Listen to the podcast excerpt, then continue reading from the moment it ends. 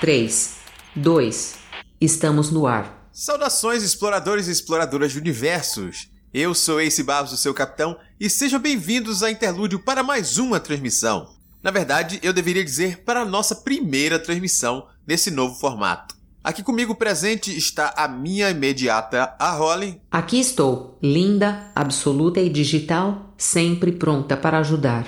Se tiver com paciência, é claro. E hoje nós iremos explorar o universo da fantasia através das páginas de um livro que explora um pouco mais da história de um personagem icônico dos Reinos Esquecidos. Mas eu não farei essa transmissão sozinho. Holly, quem serão meus companheiros nesta missão? Para bater um papo sobre o livro Pátria de R.A. Salvatore, estão aqui compondo a tripulação. O jornalista e RPGista apaixonado, Diogo Fernandes. Olá, bem-vindos. A atriz e escritora, Camila Loríquio. Olá, pessoas. O host do podcast Boteco dos Versados, Samuel Muca. Opa, e aí, pessoal? Estamos todos prontos para voltar ao subterrâneo de Mesoberranzan Senhor Capitão. Então vamos falar sobre o primeiro volume da trilogia do Elfo Negro após os nossos recados.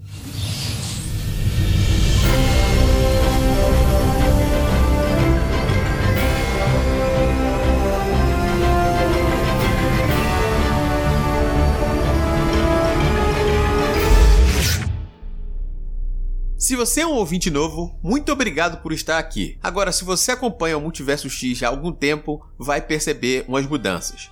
Calma, são mudanças para melhor. Ao longo desses anos produzindo conteúdo, a gente enfrentou várias pausas por causa de dificuldades técnicas, mas agora chegou a hora de produzir muito mais, muito mais conteúdo nas diversas plataformas possíveis. Começando pelos nossos podcasts. Agora, o Multiverso X, enquanto único podcast, terminou, mas todos os episódios disponibilizados no feed continuam lá como arquivo. Então, se você é ouvinte novo e quer conteúdo, ainda tem muita coisa para você ouvir. E se você é um ouvinte nosso saudosista, pode ouvir quantas vezes vocês quiserem os outros episódios. Mas, a partir de agora, teremos episódios semanais. Sim, chega de episódios quinzenais. E estamos entrando numa nova fase, começando com algumas mudanças. Agora, todas as quarta-feiras você tem conteúdo no seu feed e também no YouTube. Sim, se você está ouvindo esse podcast pelo YouTube, saiba que existe muito mais podcast para você consumir no feed, acessando ele pelos principais agregadores de podcast disponíveis no mercado, inclusive o Spotify. Então, semanalmente, às quartas-feiras, você tem contato com pelo menos um desses programas. O Interlúdio, onde a gente vai explorar as diversas opções de narrativa disponíveis no multiverso, falando sobre livros, jogos, séries e filmes. O nosso tradicional Clube do Multiverso, o resultado da nossa leitura mensal que acontece lá no Discord, onde a gente debate um livro no mês anterior. E claro, o Aventuras no Multiverso. Episódios onde a gente traz aventuras vindas dos livros-jogos com aquela cara especial, totalmente sonorizado, para ambientar e para deixar você ouvinte imerso naquela aventura. E esses são apenas os nossos planos iniciais. Com o passar do tempo, novas atrações podem ser agregadas a esse conjunto. São pequenas mudanças trazendo diversas melhorias e muito mais conteúdo aqui no Multiverso X. É isso, nosso recado de hoje é bem rápido. Agora, fica aí com o papo desse episódio.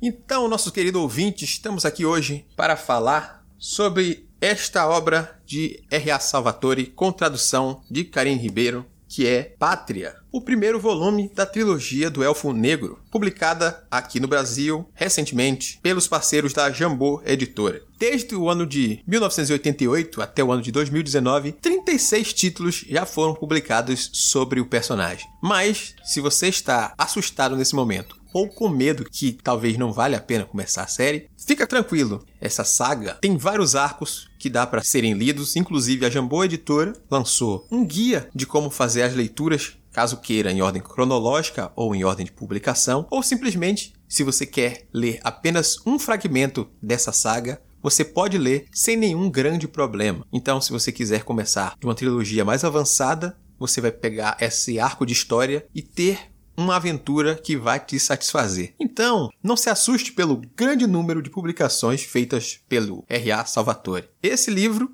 que a gente vai falar hoje, livro de número 1 um da ordem cronológica. É importante salientar que essa aventura se passa no mundo de Forgotten Realms, ou dos Reinos Esquecidos, que é um dos cenários mais clássicos do D&D, do Dungeons and Dragons. Mas o leitor não precisa ter nenhuma conexão com os jogos de RPG para que ele aproveite bem essa história. Claro, quem tiver algum contato, um conhecimento prévio, conhecer mais sobre o lendário Dritz do Urden, o personagem protagonista dessa série, vai ter uma experiência diferente. Mas o leitor que chegar aqui como uma tábula rasa vai conhecê-lo e aproveitar tudo que essa história tem a oferecer. Dito isso, senhor Diogo, Diga lá. traga a sinopse dessa obra. Então, pessoal, o Pátria, ele conta a origem do Drizzt do Urden, né? É o rockstar de Forgotten Realms, que depois de fazer um puta sucesso no Vale do Vento Gélido. O queridão Robertão, Roberto Salvatore, Robert Salvatore, ele criou a trilogia para contar as origens do Drizzt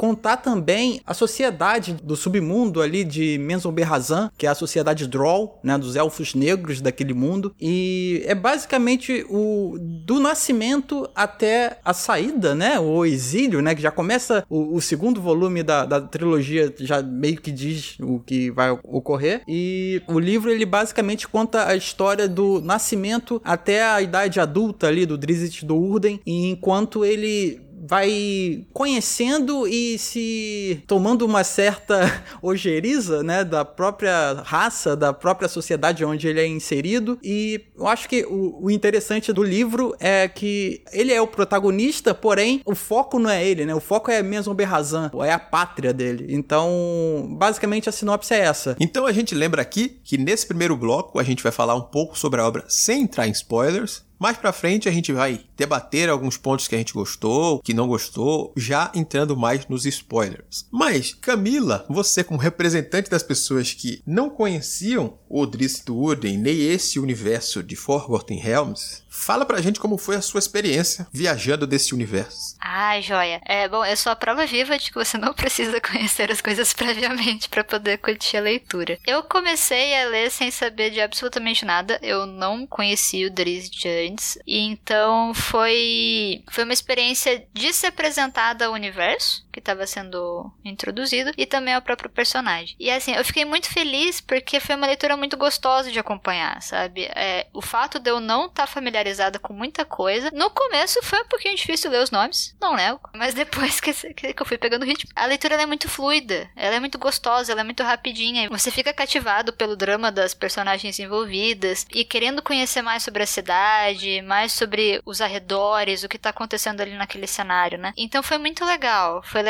justamente por ter esse olhar de não conhecer nada, funcionou como uma introdução muito boa, sabe? Eu curti porque me deu vontade de continuar lendo, justamente porque foi uma leitura muito confortável, foi uma leitura muito gostosa. Muito bem, eu também senti isso quando eu fiz a leitura. Apesar de conhecer a fama e o nome do Triste do Urden, eu também não tive experiência jogando neste cenário de RPG. Então, eu não conhecia um pouco mais sobre ele, nem os reinos esquecidos lá, os Forgotten Realms. Então, para mim também foi uma exploração meio que de conhecer tudo aquilo de que eu só tinha ouvido falar, aquelas referências distantes. Sabia que esse personagem era popular, um dos personagens mais populares dessa cultura de RPG, e eu queria conhecer mais da origem desse personagem. E foi a mesmo tipo de experiência que você teve, né? Ler e aproveitar essa narrativa fluida, uma coisa até facilitada, não sei dizer um pouco, pela tradução da Karine. O texto estava muito bom, você lia com facilidade. Tinha aquela trava inicial, nomes e, e coisas de culturas de fantasia sempre fazem. Nos primeiros capítulos você tem a dificuldade com alguns nomes, mas depois que você entende aquilo, você vai se apaixonando pelos elementos que são apresentados e termina empolgado e querendo continuar a leitura da série. Pelo menos pra gente. Não sei o Samuel, por exemplo, vou falar com ele agora para eu saber. A minha experiência, ela foi muito parecida com a de vocês também, porque eu, eu na verdade, eu sempre quis ler esses romances de D&D. Só que como eu só leio e-book, e aí nem a, a editora detentora dos romances de D&D anterior, que era a Devi, quanto a Jambô ainda não tinham lançado, né, em e-book. E aí eu ficava só na vontade. Mas quando eu li, simplesmente só mergulhei também. Foi muito tranquilo, foi uma leitura muito fácil, muito gostosa mesmo. Funciona muito bem como uma introdução. Conhecer ali principalmente a parte mais política também, né? As treta, porque é treta atrás de treta, então o universo do Sdrall, ali em Mesoberranzan, também é muito legal. Foi uma coisa muito surpreendente porque assim, eu imaginava que era legal assim, porque quando eu vejo um livro muito antigo, tipo anos 90, fala, vixe, fantasia anos 90, vai ser aquela coisinha chata e tal. Ah, vamos ver, vamos ver. É famoso, né? Vamos lá testar. Mas mesmo assim, eu acho que foi diferente ao seu modo. Trouxe uh, algumas coisas bem legais e foi divertido. Acima de tudo, foi uma leitura muito divertida. Eu li muito rápido também, apesar da dificuldade com os nomes. Eu até agora não sei direito o nome da matriarca da família Durden, mas é, acho que fora isso, é tranquilo tranquilo pra caramba. A malícia? É malícia? É malícia. É? Não, então eu não sabia de outra pessoa. Cancela. A malícia eu sei quem é. peraí, a malícia matriarca? Você fala, não, não, peraí. não, mas tem, tem, não lembro de quem foi que eu esqueci, sei lá. Enfim. É isso, gente. Tudo bem. Mas aqui tá o Diogo contrabalancear esses três exploradores novatos desse universo e já conhecia um pouco mais sobre o universo do Forgotten Realms para falar a experiência dele. Né? Denunciando idade.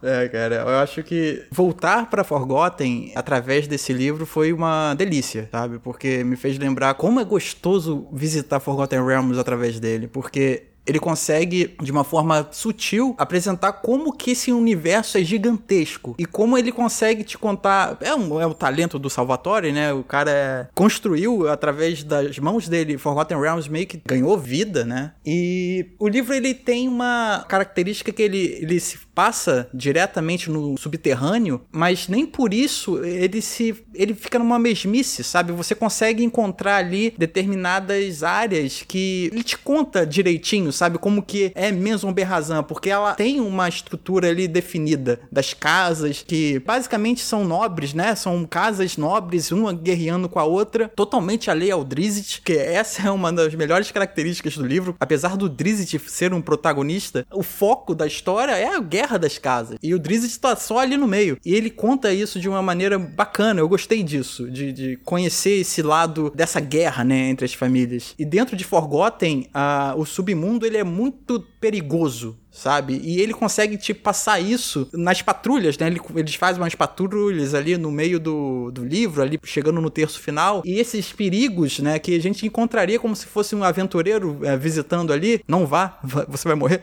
Mas você entrando ali, você entende ali os perigos que o lugar cerca, né? Eles vão para outros lugares, mas eles não são é, nomeados, né? Ele, mas, mas gente que jogou em Forgotten, já visitou o submundo ali, o underground, a gente sabe de, do que ele tá falando. É, eu acho uma pena. Eu acredito que ele vai aprofundar isso na nos próximos livros. Eu acredito que ele possa fazer isso. Eu ainda não li. Mas, é, por exemplo, tem outras cidades, né? Não é só mesmo Berrazan. Apesar dela ser gigantesca desse jeito, né? Como é retratada, existe muita coisa no submundo, mas muita coisa mesmo. Então eu, eu, senti isso, que, sei lá, de, de olhar o um mapa, abrir o um mapa gigante e apontar cada cidadezinha, sabe? E ele narrando ali, eu fiquei com saudade de jogar em Forgotten Realms e eu tô doido para jogar de novo. É uma, esse micróbio do caralho que tá impedindo a gente de fazer as coisas.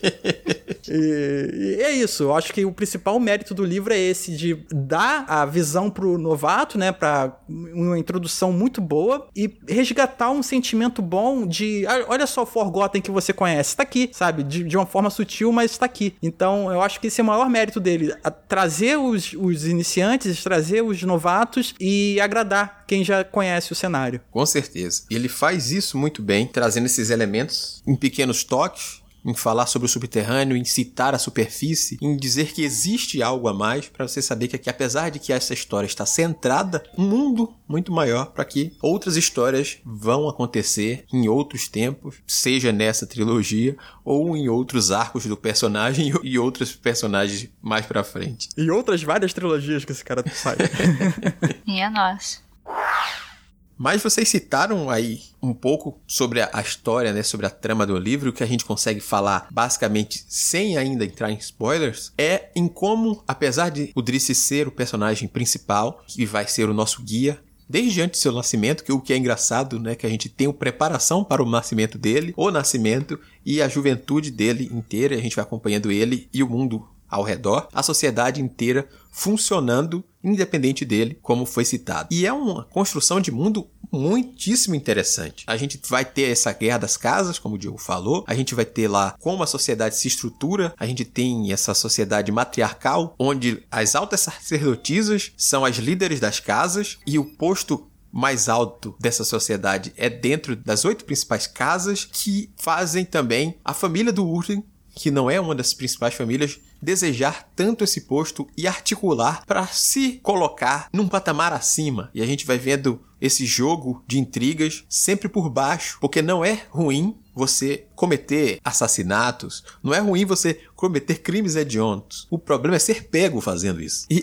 é engraçado essa construção de mundo onde famílias inteiras planejam guerras onde não podem ter sobreviventes. E esse tipo de ato é que move a trama desde o nascimento do Triste, que tem tudo a ver com isso, que é um personagem que estava marcado para morrer, mas pela morte de um irmão, ele deixa de ser o terceiro filho e continua vivo. E a gente vê esse personagem crescer e se desenvolver e apresentar pra gente esse mundo, que tem suas escolas de guerreiros, suas escolas especiais para seus magos, os treinamentos das altas sacerdotisas, né, sacerdotisas crescendo nessa sociedade, o papel do macho abaixo das fêmeas nessa sociedade, o culto a essa deusa aranha Lot, e o autor consegue fazer isso ficar dinâmico, não é somente um bando de informações jogadas, entregues a você naquele velho bloco de texto que você se chateia de ficar. Isso é bem interessante. É uma coisa legal de se ver, porque apesar de ter muita informação, é uma coisa que a gente sempre fala, né? Que a gente prefere que o autor mostre ao invés do que ele diga. E aí é uma coisa que o, que o Salvatore faz. Ele mostra pra gente tudo como é que funciona mesmo ali na prática. E é, é muito legal esse, esse início. A gente começa vendo o Dreamit. É Dreamit? Dreamian? Como é que chama o irmão dele? Dreamit é um jogador de futebol, gente. Desculpa. pra mim, o nome o dele. Dinin. Jimin, é. é Jimian. Uma coisa assim. É, o irmão dele do meio. É. A gente começa vendo ele, né? E aí a partir dali, a gente vê a facilidade com magia e tudo mais, apesar de serem guerreiros e tal, os machos serem guerreiros, mas eles também têm uma afinidade com magia, tem a questão da, de poder lançar a escuridão, tudo, tudo que a gente encontra ali no, no livro, de, no sistema de D&D, a gente vê tudo na prática. É muito legal também é, essa parte de ver o funcionamento. Inclusive deve facilitar. Acho que pro Diogo deve ter jogado mais, né? Deve ter percebido mais isso. E que tudo ali, é... parece que ele seguiu mesmo a risca ali, o, o funcionamento do sistema e tal. Quanto à sociedade verdade, é, é, muito, muito legal de acompanhar. Porque bicho é treta, né, cara? É treta. Tem que ser tudo muito bem arquitetado para que possa ninguém ser pego. Para uma família subir, outra tem que cair. E aí isso acontece com atentados. Eles, eles cometem atentados e de forma que ninguém possa, ninguém da, da sociedade, as autoridades não percebam, eles têm que matar todo mundo e, e assim, tipo, ah, aconteceu, nada aconteceu, vai para sua casa e fica esperando aí o que que acontece, o que que, que, que, que o pessoal pessoal vai falar e tal, porque tudo isso é o modo como eles têm de cultuar a deusa Lot, que é a deusa da traição, a deusa aranha e tal, que inclusive é muito presente e a gente acompanha mesmo o favorecimento ou não de uma família em relação à deusa da traição. A deusa meio que define quem, quem vai favorecer e quem vai se desfavorecer. Quando você agrada, agrada a deusa, ela, ela te favorece e aí você consegue é, subir na escala. E quando você a decepciona, ela faz com que os seus rivais saibam isso de alguma forma e aí você se torna um alvo fácil para que sofra atentados e que você possa acabar caindo. Não, não digo nem caindo no ranking ali das famílias, porque você tem chance de ser dizimado, né? Esse lance que você falou, Muka, tem muito, tem muito a ver tanto com o sistema do D&D como no cenário em si. É aquilo que eu falei da, da parte sutil né, que o, o, Salvatore insere. Então eu acho isso interessante, porque como ela cede poderes às clérigas, às altas sacerdotisas, ela simplesmente pode deixar de ceder esse poder para punir, sabe? Se você não jogar o meu jogo, eu puno você e você vai tentar me adorar e eu não vou querer, sabe? É, é uma, é um comportamento egoísta e, e, e horrível que ela tem desde sempre, né? E tem outras cenas também que remetem ao próprio sistema do D&D, mecanicamente falando, mesmo, porque Drizzt do Urden, ele, a gente tá comentando dele aqui, mas ele é um personagem muito famoso do, no cenário, não apenas por ser muito bem escrito, ele ter seus romances ali, ser bem, bem, bem feitos, mas ele é muito famoso também por ser extremamente apelão, sabe? Ele é um personagem bem. É, chega a irritar, sabe? Porque ele é muito fodão. Sempre foi muito fodão. Ou você ama o Drizzt ou você odeia. Ou você ama porque ele é fodão, ou você odeia porque ele, sabe, ele sempre resolve tudo. E teve, tem um momento ali que eu falei, porra, cara, aí não, né? Só que aí eu pensando, é, realmente, tudo bem, isso aí tem uma explicação, né? Mas aí a gente fala mais lá pra frente. Eu curti bastante o jeito como ele foi apresentando as coisas, porque ficou realmente natural de acompanhar, sabe? E eu particularmente gostei muito dessa estrutura de sociedade dos Drow de você pode fazer o que você quiser contanto que você faça direito. Uhum. Particularmente achei muito legal. Assim, obviamente é terrível, claro, porque aí, né? Mas assim, é uma estrutura muito interessante de você acompanhar. Inclusive, é, essa questão da é, é, a relação da deusa com os próprios adoradores e, e o modo. Que, que foram até essas, essas questões que vocês já trouxeram. Eu não esperava que fosse feito da forma que foi feito. Acho que também por não não estar tá familiar também com o cenário e tudo mais. Então, para mim, foi uma experiência interessante de eu falar: ah, ok, peraí, essa deusa existe, como que ela ela realmente atua ou não e, e em que ponto que qual que é a relação das pessoas de fato com ela, qual que é o impacto que ela teria de fato, sabe? É, e, e, como que isso se isso vai sendo construído dentro da sociedade. Isso eu achei muito legal. Assim, foi uma coisa que, que me deixou muito tranquila enquanto eu tava vendo. E uma coisa que eu achei legal também, que foi uma coisa que vocês comentaram, foi que, tipo, mano, o Drizzt não faz a menor diferença na história para as outras pessoas, sabe? A cidade simplesmente segue em frente. Porque é uma cidade que tem a tradição de seguir em frente. Então, ele é um grão de areia na, naquele ponto inicial, né? Ele é um grão de areia no meio de muitas outras coisas que acontecem. Depois sim, você vai tendo uma construção ali, mas mesmo assim,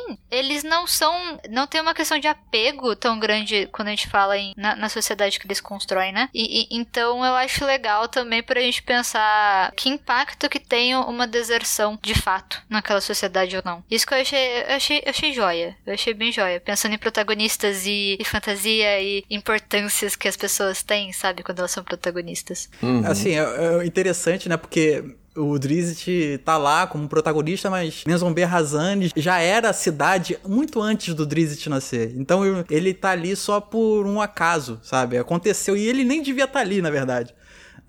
Devia estar tá é. morto. Então, é. eu, eu acho isso muito bacana da série, porque, assim, todos os draws, eles, assim, não necessariamente eles são ruins, sabe? É, eu acho isso muito interessante o que o livro aborda, porque é tudo baseado na cultura draw, né? Como eles são ensinados desde pequeno a odiar sempre tudo. Desde o próprio irmão, né? O próprio Doral, porque ele tem que passar a perna. Passar a perna não, né?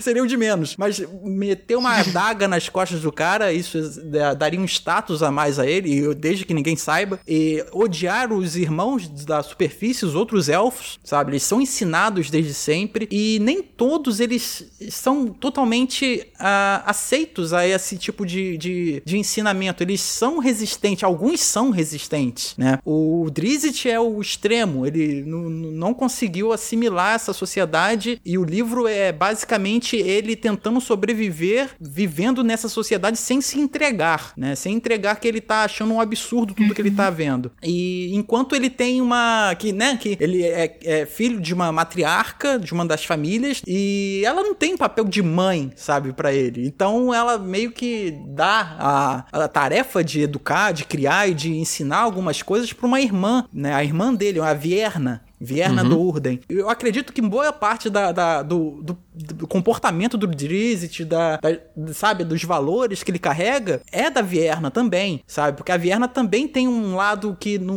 não é totalmente, não aceita totalmente, mas ela teve que aceitar justamente por ser mulher e ela tem uma carga por isso, né, ela vai ser uma alta sacerdotisa, porque ela é de uma família nobre, então ela precisa carregar isso, então ela suprime uma espécie de repulsa daquilo que está sendo ensinado a ela. E o pai, né, que é o Zaknafen, que também tem isso e é outro que, assim, não aprendeu totalmente a dissimular esse sentimento, mas ele sobrevive ali. Mas é justamente isso que separa ele do Drizzt. Então, acho que o extremo foi esse, né, do, do Drizzt sair e criar esse tipo de rebuliço. Mas enfim, essa essa, acho, o, o ponto do Drizzt de ser tão diferente não é exclusivo dele, né? É, é uma coisa que é uhum. ensinada, mas ele extrapolou, enquanto os outros eles aceitam. Um ponto muito interessante no livro, cara, que cada parte do livro eles são. É, é um tipo um Drizzt, eu entendi dessa forma, né? É o Drizzt, assim, já estabelecido, já mais velho, fazendo poemas ou escrevendo pensamentos, e, enfim. E um deles lá é sobre mentira ele fala lá que a sociedade Drow é baseada numa mentira, que eles ensinam a mentira até virar verdade. Tipo uma lavagem cerebral de os elfos lá de cima são cruéis, botaram a gente aqui para baixo, não sei o que. Então. Fundamentalista, né? É, é, uma lavagem cerebral foda. Me lembrou, é, sabe, é,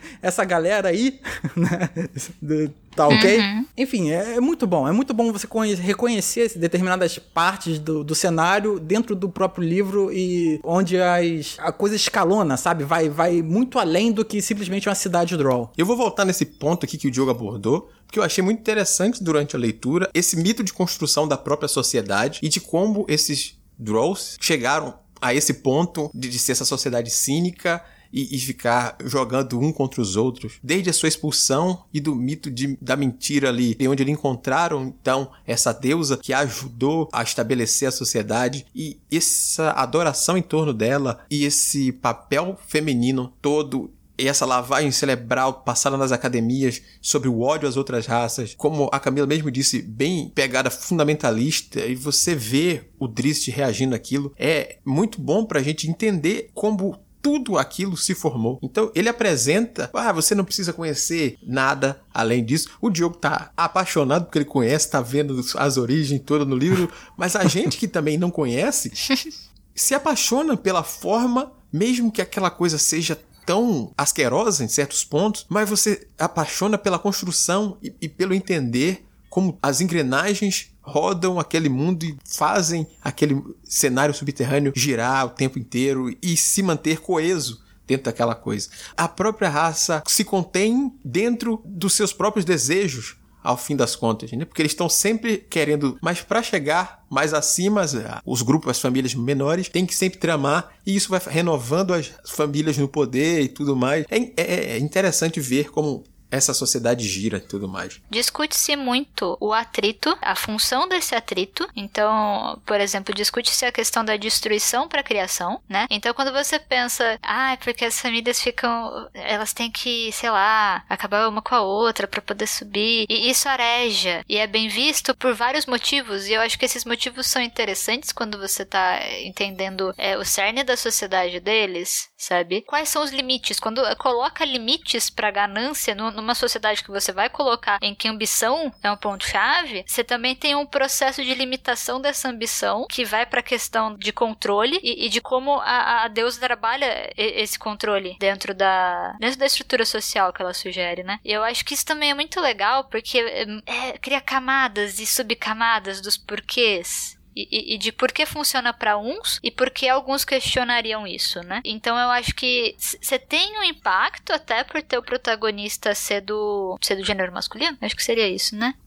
Você uhum. tem um impacto por conta não só da índole dele, mas também da índole dele em relação à posição social na qual ele está inserido, mas você também tem impactos em cima das irmãs, você tem impactos em cima das outras pessoas dos, do, do, dos outros gêneros que eles colocam. E aí, obviamente, você vai ter as relações de opressão que eles vão ter com outras raças. Mas eu acho interessante que eu fiquei pensando, por exemplo, se Drizzt não fosse um Drow macho, que tipo de questões ele teria que ter na índole dele para realmente querer sair daquilo, considerando os privilégios que ele teria naquela sociedade? Sociedade, sabe? Eu gosto porque ele, ele cria ele cria possibilidades, ele cria questões dentro do dentro da história que faz a gente pensar em, em possibilidades diferentes de personagens ali dentro, sabe? Eu, eu acho que obviamente que tem tem todo esse outro cenário prévio e tudo mais, mas assim, eu acho que assim, eu como alguém que não que não tenho esse esse background aí, foi legal porque eu fiquei pensando em como como tem tantas camadas que possibilitam funcionar em qualquer ponto de vista que você coloca. Então, se você coloca um outro personagem ali, você consegue tentar prever, né, de acordo com aquelas camadas de sociedade, que não é, não é contado para você de uma maneira que te deixa afogada em dados, em informação, porque não, não é o tempo todo que a pessoa tá te explicando a sociedade. É, é exatamente o que o Moka até coloca lá no começo. Ele fala, ele vai mostrando. Então, você tem o personagem orelha, claro, que ele justifica muito bem. Não é aquela coisa forçada de, ah, é meu primeiro dia na escola, alguém vai me apresentar absolutamente absolutamente tudo daquela escola, pela sorte. Você aprende com o personagem orelha que também vai construindo aquela lore com você. Então, você tem um, um, fluxo natural de camadas sendo construídas e é tão bem construído que você consegue sentir outras possibilidades de cenários e, e, e outras possibilidades de histórias que seriam possíveis naquilo. Isso que eu, eu, gosto bastante, eu gostei bastante por isso. É, eu não tinha pensado nisso, mas acho que a Viena seria um bom exemplo, né? Que ela, inclusive, ela é filha do mesmo pai, né? Porque ainda tem isso, né, na sociedade. Eles precisam procriar. Então, mas mesmo assim. E eles vivem muito. É, mas é, assim, mas mesmo assim, o, o, marido, sei lá, o patrono que eles falam lá, né? Não tem importância nenhuma sabe? É simplesmente um procriador aí e, ok, sabe? Uma, uma hora... Que é uma questão de aranha, né? É, uhum. é verdade. Eles vão muito pro bicho, uhum. sabe?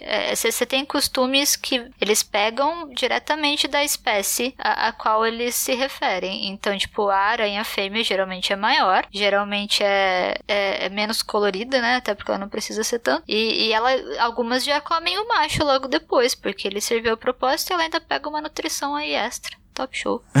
para poder botar os ovinhos. E, e, então, é, tem muito da, da própria índole que você vai colocar em cima de aranhas, em geral. Mas além de construir muito bem o mundo, como a gente tá falando aí, ele constrói muito bem os personagens, faz personagens palpáveis, não são personagens simplesmente jogados, dá motivações e questões que os personagens façam ou não aquele desejo dele se realize, porque a gente tem esse tipo de vida também, né? Então, mesmo lá naquela sociedade estranha, totalmente nova pra gente, vai ter os personagens que conseguem o que desejam, que não conseguem o que desejam, que se frustram, que querem ir contra a estrutura, e a gente vai construir isso através de Zack Nafine, o pai do Triste. A gente tem a Vierna, como foi citado, que é a irmã talvez menos agressiva do Triste, a Maia e a Brisa, que já é aquela irmã que quer tomar um espaço maior. Tem o Dinin, que sempre desejou um posto maior entre os machos da casa do Urden. Aí a gente vai vendo as outras casas através de situações criadas por esse jogo de intrigas. Então a gente vai ter durante a narrativa também outros personagens que têm a ver com as consequências dos atos da casa do Urden. Então a gente vê todas essas intrigas por dois ângulos diferentes pelo menos, onde a gente vê o lado do triste, o lado da família dele, do Urden, e também dos outros que arquitetam contra ela, seja uma vingança ou simplesmente a derrocada dessa família um pouco ambiciosa. Então, esse é um livro bem divertido. A gente não tem somente essas intrigas, tem ação bastante. Ele sabe escrever bem as cenas de ação. É bem divertido, não é simplesmente um livro político e sobre uma sociedade. Então a gente vai se divertir bastante lendo e é por isso que eu recomendo a leitura e digo que lerei facilmente o segundo volume e o terceiro para ver até onde essa história vai se não continuar lendo além disso. Vocês agora, antes da gente passar por bloco com spoilers para falar dos pontos que a gente gostou, do que outras coisas, quero saber também de vocês, querem ler as continuações, ficarem interessados, recomendam essa leitura? Eu vou, eu vou. Não é, não é iria, é, eu vou, pô. Tá na, se duvidar esse ano. É. eu tô, tô, curioso pra caramba. Tô curioso pra saber um pouco mais. Eu, eu, eu, gosto muito de, de lore em geral, assim, de, pelo menos em, em cenário de fantasia. Então, quanto mais puder, para mim é, é tranquilo, cara. Vou, o que eu puder ler, eu vou. Então, como eu, eu, gostei tanto desse cenário, dessa construção de mundo que o Salvatore fez e tal, eu vou com certeza consumir aí o que tiver disponível em e-book. Recomendo porque, além, além de, do, do, fato de ser um livro, dá até pra dizer que é clássico, né? Porque é de, é de um cenário é, muito famoso, ele, ele é muito divertido. Ele é, apesar, assim, de ter algum, algumas coisas que a gente já viu, porque, afinal, muitas coisas se repetem, né, na, dentro da fantasia e outros gêneros também, mas ele, como obra assim, predecessora, é, ele, ele funciona muito bem com, com os clichêzinhos ali que, que são muito bem feitos. E aí é muito legal de acompanhar. Ah, eu recomendo. Foi uma leitura que, que foi muito fácil para mim, sabe? Não no sentido né, de, ah, muito fácil. Mas assim, é, foi uma leitura que me veio muito agradável. Então eu recomendo, caso você goste já de D&D, ou caso você queira ler uma história simplesmente de fantasia. Eu acho que a, a a graça desse primeiro livro especificamente é justamente essa. Ele é muito acessível, não importa qual seja a sua intenção. E eu quero ler as continuações sim. Pelo menos até fechar essa trilogia. Não vou falar todas as continuações porque eu tenho apenas uma vida. E. Mas essa específica eu quero terminar sim. Ler tudo então? Exato, assim. Se um dia acontecer, aí pode ser que eu mude de ideia. Mas enquanto isso, eu talvez fique na primeira trilogia. Senhor Diogo, eu só vou perguntar por formalidade, que ele já repetiu diversas vezes durante o próprio cast, que vai ler. Mas, sim, Diogo, a sua resposta a essa pergunta. Acho que eu não vou ler, não. Tô afim, não. Não, acho que reacendeu uma vontade de ler tudo que tiver de Forgotten Realms, sabe? Então, eu, não apenas o, a trilogia do, do Elfo Negro, né? Essa agora. Quero ler também a versão, essa versão atualizada, né? Da Jambô, da trilogia do Vale do Vento Gélido, que, que é o que trouxe o Drizzt, né? Porque comentou antes, né? Mas primeiro veio ela e graças a ela que teve essa trilogia agora né, esse prequel. Então, eu quero também ler o volume 7, né, que, que são, acho que ali, a, a Jambu tá trabalhando com isso, né, são mais ou menos sete livros. Então, eu quero conhecer esse, esse grupo aí de livros e não vai ser agora, obviamente, mas no decorrer do tempo eu quero botar eles assim na fila para poder relembrar sabe? Graças ao a lembrança que eu tenho aqui do Joias do Halfling, que já é o sexto livro dessa, desse grupo aí, que é um livro assim sensacional. Então eu quero relembrar, sabe? Quero pegar desde essa origem do Drizzt até chegar nesse sexto livro e ler o inédito que tem aí o sétimo. Eu acho que para quem gosta de D&D, para quem gosta de fantasia em geral, né? Não precisa nem ser de Forgotten Realms, que eu acho que vale a pena, sabe? Quem gosta vale a pena. Então, com certeza vou ler e recomendo para todo mundo, sabe? Quem gosta, quem tá buscando uma, um livro de fantasia bacana, até porque eu tô tirando um gosto ruim demais da boca de livro de fantasia. então, então vale a pena para quem, pra quem curte. Agora, nosso querido ouvinte, se você quiser continuar, a gente vai para a parte com spoilers desse livro. Então, segue com a gente. Cuidado! Você está entrando agora em uma zona de spoilers. A mulher que ele pegava era a tia dele. Quem matou o coronel foi Josevaldo. E no final do filme você descobre que o cara já estava morto. Perdemos mais um.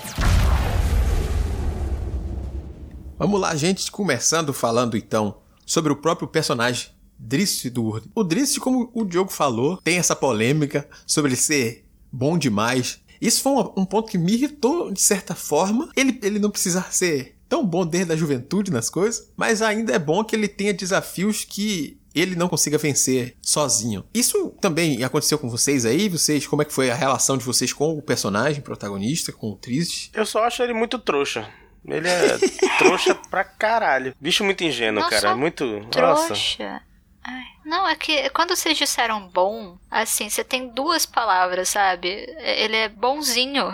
Ele é. É. muito bonzinho. Sim. E isso é muito cansativo. Eu entendo que tem o porquê. É sim um livro de 90, né? Então você tem o maniqueísmo aí muito bem organizado de os bons e os maus. E tem pouquíssimas pessoas no, no, no- no cinza, né? No meio termo. É, Uhum. Mas, assim, ele é muito cafona. O Drizzt é cafona. É. Desculpa. São os olhos, Assim, são os olhos de de- lavanda dele. Ai, nossa, sim, vai lá, Elizabeth Taylor, sabe? Eu, eu comprei a ideia, eu comprei a ideia. Eu comprei a ideia porque eu comprei a ideia, entendeu? Mas é cafona. Ele é muito cafoninha. A relação dele com a Pantera, eu amo a Pantera, linda, Bagueira. maravilhosa, mas é cafona, sabe? A relação dos dois ali de caramba, é, é- é tão puro, é tão lindo, é uma amizade tão verdadeira que quebrou qualquer É Disney.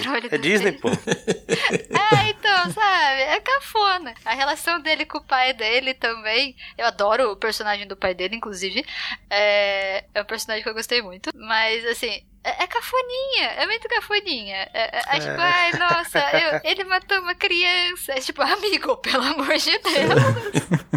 Você não tem um espelho naquela tua sala de treinamento, amigo? Ah, não, porque ele quebrou. Eu não consegui salvá-lo da, cida- da, da cidade. É, da, do, é, tipo, é cafona. É cafona, é cafona. Assim, eu comprei tudo. Comprei fácil. Mas é cafona.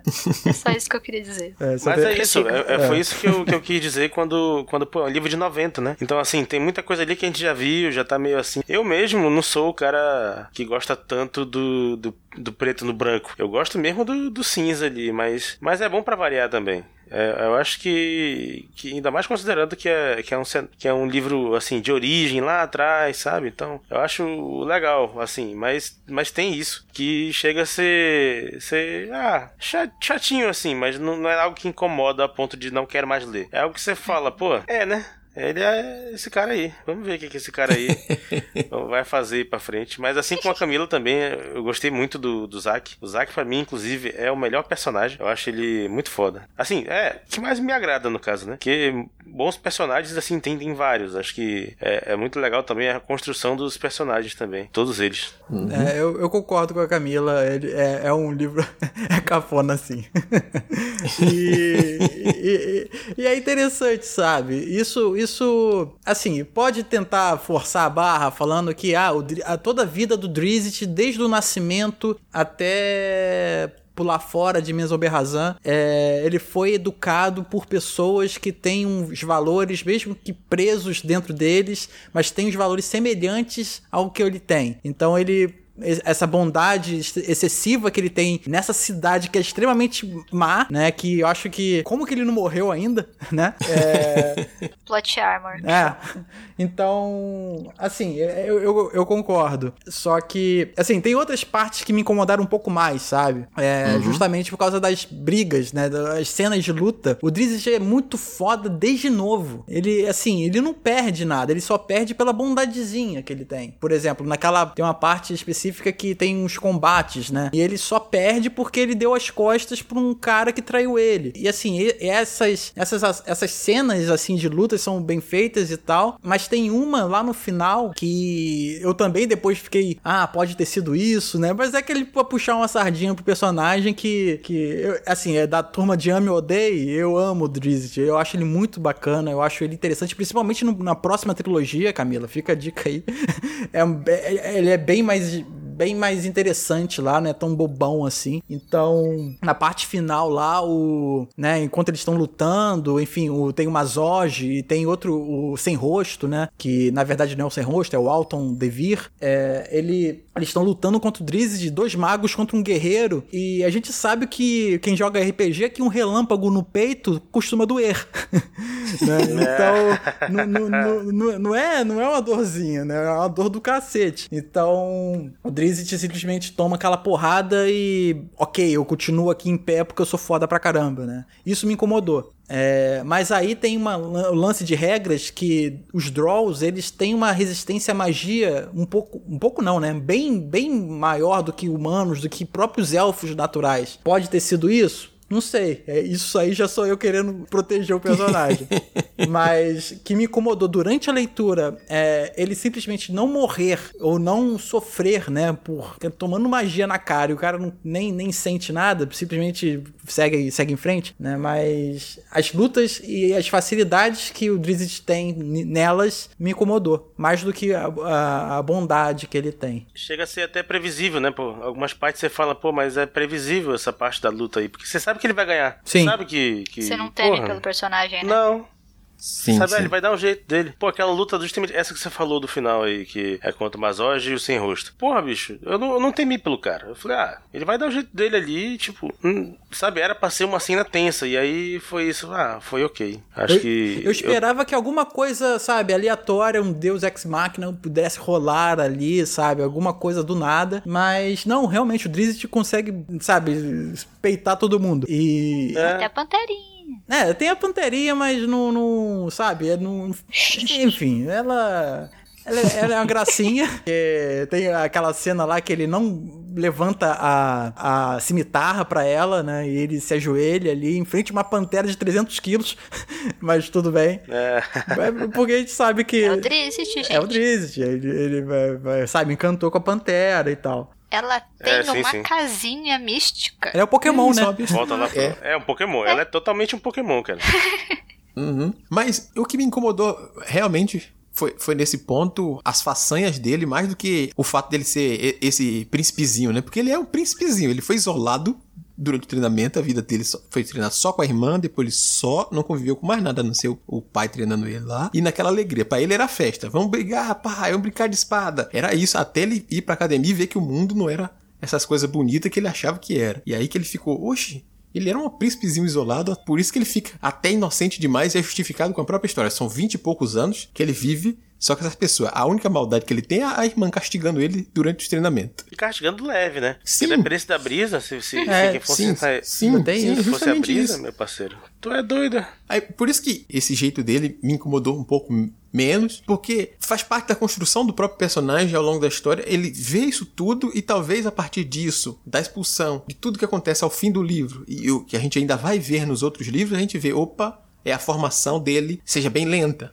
Porque os elfos vivem tanto tempo que ele ainda é um jovenzinho, ele não tem nem 100 anos. Ele é um jovenzinho. Aí tem- me incomodou muito mais ele Menino ser novo. é ele ser, ele dá conta de tudo sozinho, que ele sobrevivesse, eu esperava. Afinal, temos uma trilogia que foi escrita antes e passava depois. Então, que ele sobrevivesse, eu não temeria pelo personagem. Mas eu esperava que acontecesse algo, como o Diogo falou, que o auxiliasse. Tem a ajuda da Pantera, mas ainda fica um, um ou outro caso assim, outra luta que ele tem com outros bichos, que a gente fica assim, hum, será? Precisava ser dessa forma? Mas mesmo assim, a- o desenvolvimento que o autor dá consegue ultrapassar essas coisas. E é isso que faz que a Camila falou. O personagem tem natural. esses defeitos, tem essas coisas assim, tem esses superlativos, essas coisas a mais, mas a construção ao redor e junto com ele faz com que você compre fácil. Vai pra esse ponto que a Camila disse. Ah, eu comprei. Ah, eu comprei porque o conjunto da obra vale mais a pena do que somente acompanhar esse personagem aqui, que talvez não seja tão interessante, apesar de que ele que traz uns pensamentos sobre o mundo junto com o pai dele. E eu concordo que aquela parte dele com o pai diz: Ah, meu Deus, eu falei com ele. E, eu- e ele dizendo: Meu pai é um assassino. Eu digo: "Hum, Esses caras vão sair na mão à toa em vez de conversar, maluco. Olha que maluquice esses caras. é puxar a espada um outro, aí depois. Ih, rapaz, não é isso não. Oh, meu Deus, foi engano. Quase que eu te matei, pai. Quase que eu te matei, meu filho. Abracinho.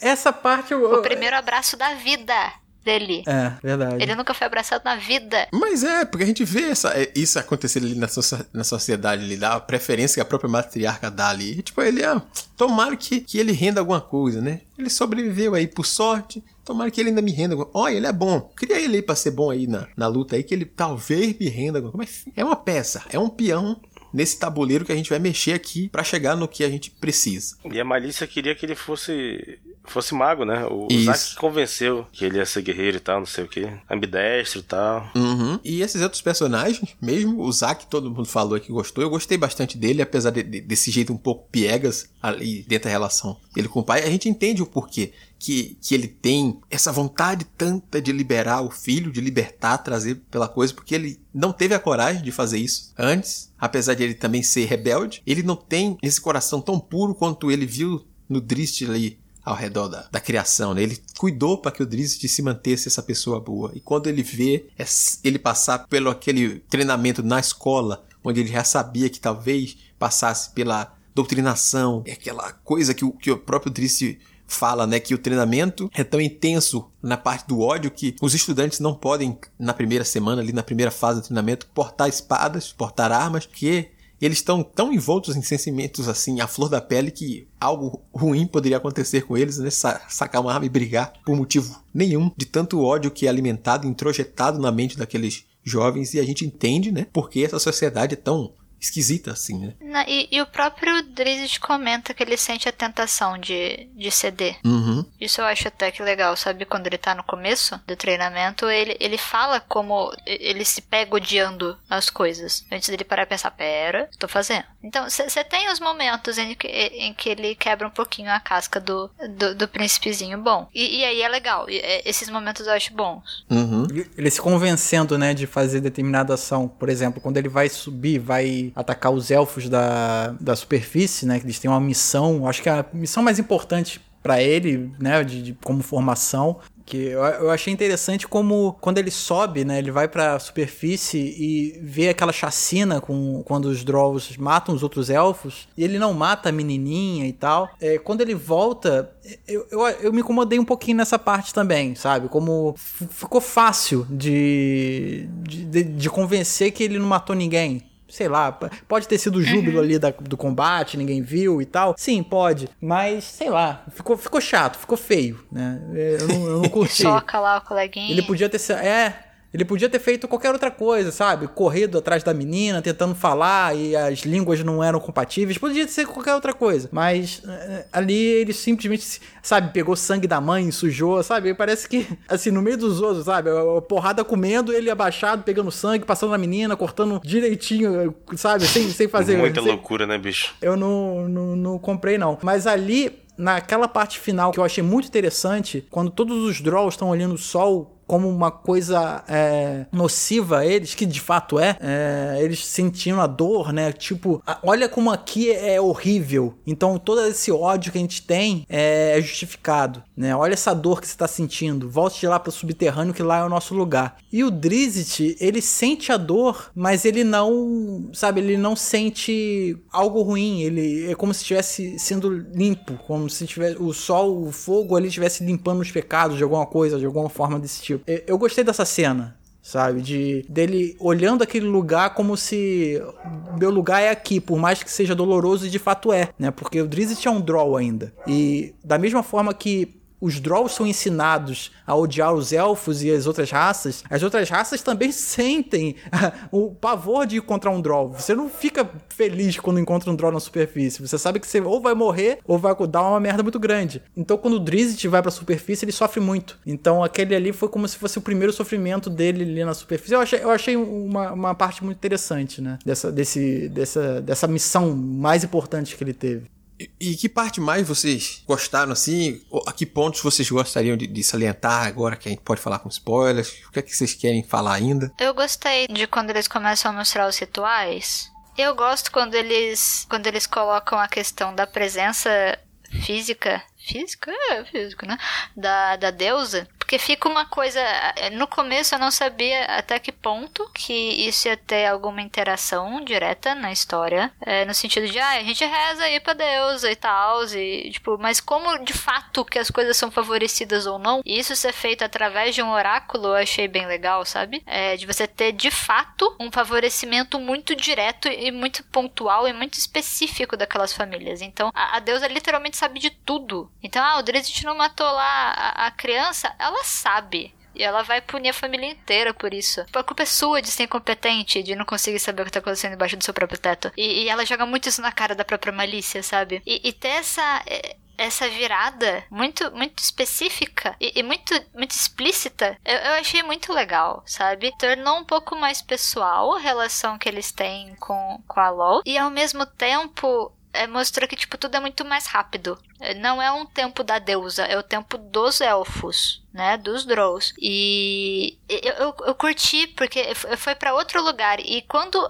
você consegue entender que tem um impacto mais direto e, e mais pessoal, você consegue também mensurar o medo das próprias sacerdotisas por desrespeitar ou descumprir uma regra. É, eu acho que quando você coloca essa ação direta, não pro Drizzt, sabe? Porque ele tá cagando pra essas coisas, mas para todas as pessoas que seguem as regras e, e, a, e, vivem naquela sociedade, o peso é muito mais intenso, sabe? Quando, ela, quando a irmã leva ele lá para aquele fosso e você fala, mano, isso vai acontecer contigo se tu vacilar. Eu falei, caraca, eu achei bem, bem, bem, pesado também. É, eu até fiz uma comparação muito infame. Eu falei que me lembrou muito a relação da série da Sabrina, porque você tem, um, você tem um peso do acordo, você tem as coisas que você cede para conseguir receber. E isso é, isso é muito presente lá. Todas as irmãs cederam, sabe? Aquele rolê do ritualzinho lá para fecundar as meninas, fiquei com preguiça, fiquei com preguiça. Admito que fiquei com preguiça. É, mas o, o pós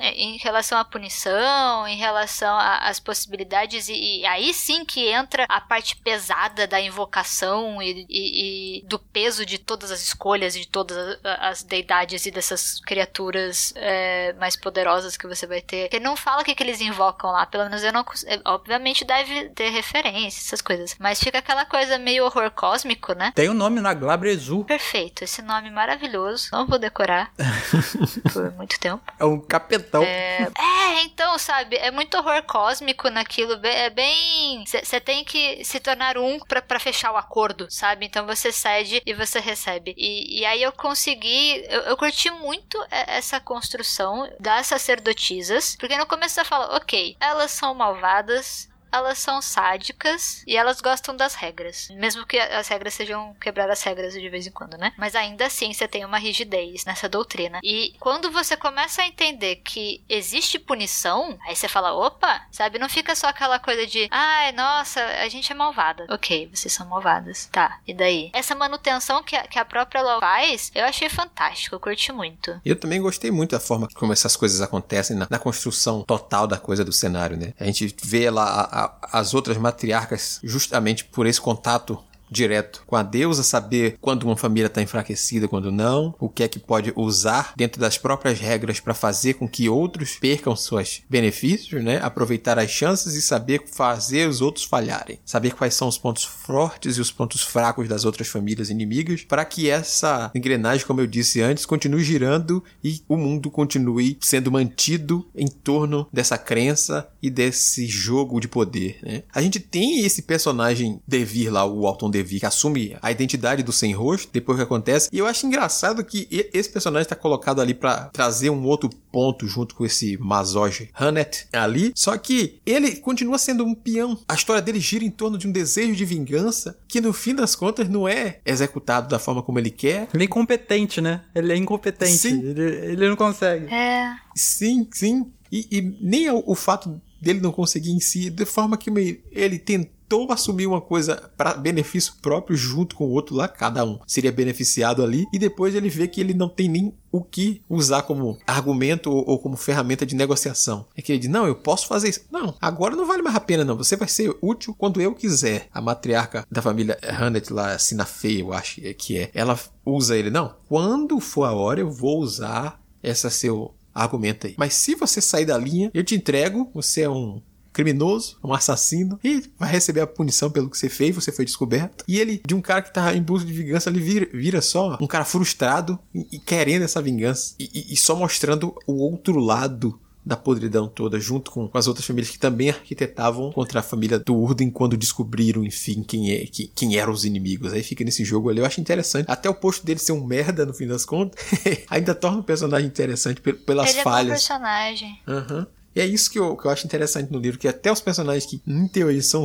fracos, são fuleiros, no fim das contas ainda tem um, um algo a acrescentar em fazer a roda girar da coisa. Sim, tem, tem um trecho que é interessante que normalmente essas, esses ataques né, de uma casa a outra ocorre de uma casa mais fraca que almeja uma posição maior e vai atacar uma casa superior que está em desfavor com a Loth. Aí acontece, né? Todas as, as etapas lá para um ataque ocorrer. Determinada parte, a, um, um conselho ali das, das nove famílias, das oito famílias mais importantes, eles começam a, se, a, a entender que, bom, a, a, casa do Urden tá com é, quatro sacerdo, altas sacerdotisas, o Drizzt, ele é o melhor aluno né, da, da academia, venceu o filho lá da primeira casa. O mestre de armas, o melhor mestre de armas, que é o Zack, é, é da casa do Urden. É, então eles começam a temer de uma casa que nem faz parte daquele conselho. Então eles começam a, a fazer uma, uma, uma conspiração para vencer a casa do Urden. Eu acho isso interessante, que são as casas que estão. Todas as casas acima dessa que quer destruir a do Urden. Eu achei isso é, curioso até. E o Drizzt, o único papel do Drizzt é, é ser mais um nessa família, porque a família inteira tem um poder, né? Tanto pela malícia, quanto pelas filhas, quanto pelo Zack é, e sempre em favor a Loth. Só que no fim, né, como o Drizzt pula fora de Minas Oberrazan, essa raiva que a Loth vai acabar tendo dele, eu quero saber como que vai né, essa... Ah, eu espero que tenha peso também. É, eu quero saber disso. Como que vai ser esse a repercussão dentro dessa casa, se essa casa vai vai cair, vai conseguir avançar, não sei. Eu quero ver esse resultado, né, desse do fim do livro. É uma coisa que também me chamou a atenção, porque quando a gente acompanha o lado do sem rosto, a gente fica sabendo, né? Quer dizer, a gente não, a a outra família, né, com, com, com poder suficiente para fazer o mal para a família Durden, ela descobre que, que ela errou, ela não fez bem o serviço dela lá em, em finalizar com a Devi. A gente começa, não digo temer, mas a gente sabe, tem um perigo ali rondando, né? E ainda mais quando, quando tem todo esse, né, é, esse rolê aí do, do Drish. Além de ter desfavorecido a deusa não matando ninguém lá, ele ainda ataca a própria família, foge e tal. Como isso vai recair na, na, na própria família dele, né? É uma coisa que, que eu fiquei bem curioso também. Tô, tô curioso para saber o que vai rolar com a família. Eu espero também que tenha, que tenha peso. Então eu vou aproveitar essa curiosidade, também vou querer saber dos pesos, das consequências, o que vem aí para esse segundo livro e quem sabe, for do interesse também dos ouvintes, a gente faz um outro podcast já, né, sobre o segundo volume dessa trilogia. Eu espero que você tenha gostado do papo sobre esse livro, que você busque informações sobre ele, sobre o resto da série, que você não se intimide pela questão de ter até o momento 36 livros publicados, se concentre nesse recorte que a gente deu, a primeira trilogia, se tiver interesse, lê a segunda trilogia, que é a mais famosa desse personagem, e então decidir se vai ler ou mais que isso ou não. Mas eu acho que é bem interessante o personagem, toda a história que o, o autor constrói, todo esse cenário é muito bem feito e empolga a gente durante a leitura e cativa para que a gente continue, como vocês viram aí, esse desejo por ler mais dessa obra. Olhe, se o ouvinte quiser entrar em contato conosco para falar sobre a sua leitura, se ele já tiver lido, ou do que ele mais ficou curioso, ele pode compartilhar conosco como. Bom, vem com a Role que é fácil, você tem várias opções. A primeira delas é enviar um e-mail para contato@multiversox.com.br, não esquecendo de identificar a razão do contato no assunto. Se preferir, pode comentar diretamente na postagem no site multiversox.com.br através do Discos ou do Facebook, ou no YouTube, se está nos escutando nele. Além disso, pode seguir nas redes sociais e marcar a gente. Estamos como arroba multiverso X em todas elas. Ademais, as nossas arrobas individuais estão na descrição do post. E claro, o mais especial, vem fazer parte da nossa comunidade no Discord, bater um papo com a tripulação e, quem sabe, ler, jogar e até gravar com a gente. Muito bem, então, senhor Samuel, se os ouvintes quiserem acompanhar o trabalho do senhor também lá no Boteco dos Versados e também no Pindorama, já que o senhor também está por trás, mexendo os panos ali, mexendo as coisas junto nesse novo programa lá no Leitor Cabuloso, como é que esse ouvinte faz? Para acompanhar o Boteco dos Versados, basta seguir lá, gente. Arroba Boteco Versados, tanto no Twitter quanto no Instagram. A gente está sempre por lá, atualizando o que, que a gente tem feito. A gente tem conteúdo semanal, você pode procurar aí o Boteco em qualquer agregador. Para ter atualizações do Pindorama, você siga o arroba Leitor Cabuloso, que é o arroba do nosso site, leitorcabuloso.com.br tanto no Twitter quanto no Instagram, a gente tá lá. E, dá para acompanhar também todos os podcasts da casa: Perdido na Estante, Pindorama, Boteco e algumas novidades que também estão vindo por aí. Muito bem, muito obrigado, senhor Samuel. Diogo, agora tem esse espaço aí para você falar o que é que tá fazendo. Fale onde as pessoas seguem, o que, onde elas podem te acompanhar. Então, pessoal, eu tô lá no Twitter, tô no arroba id underscore, né?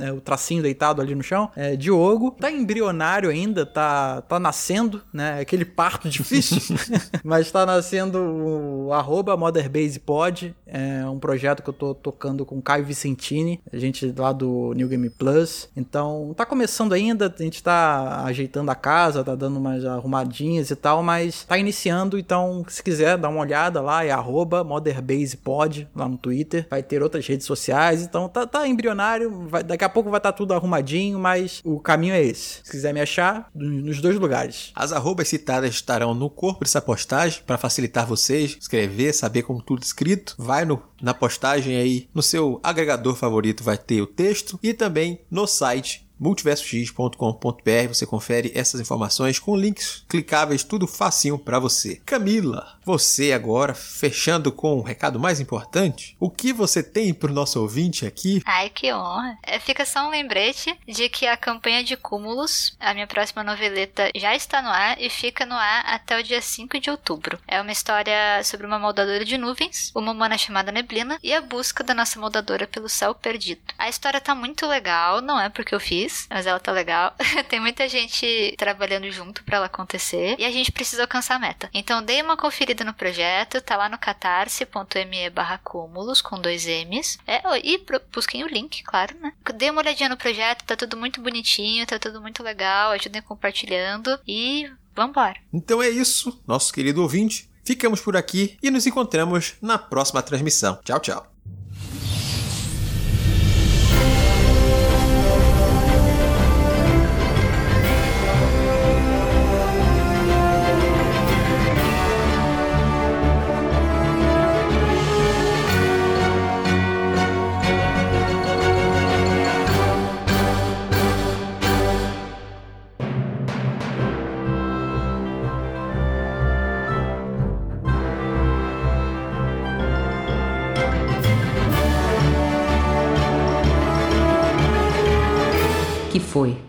O programa já acabou.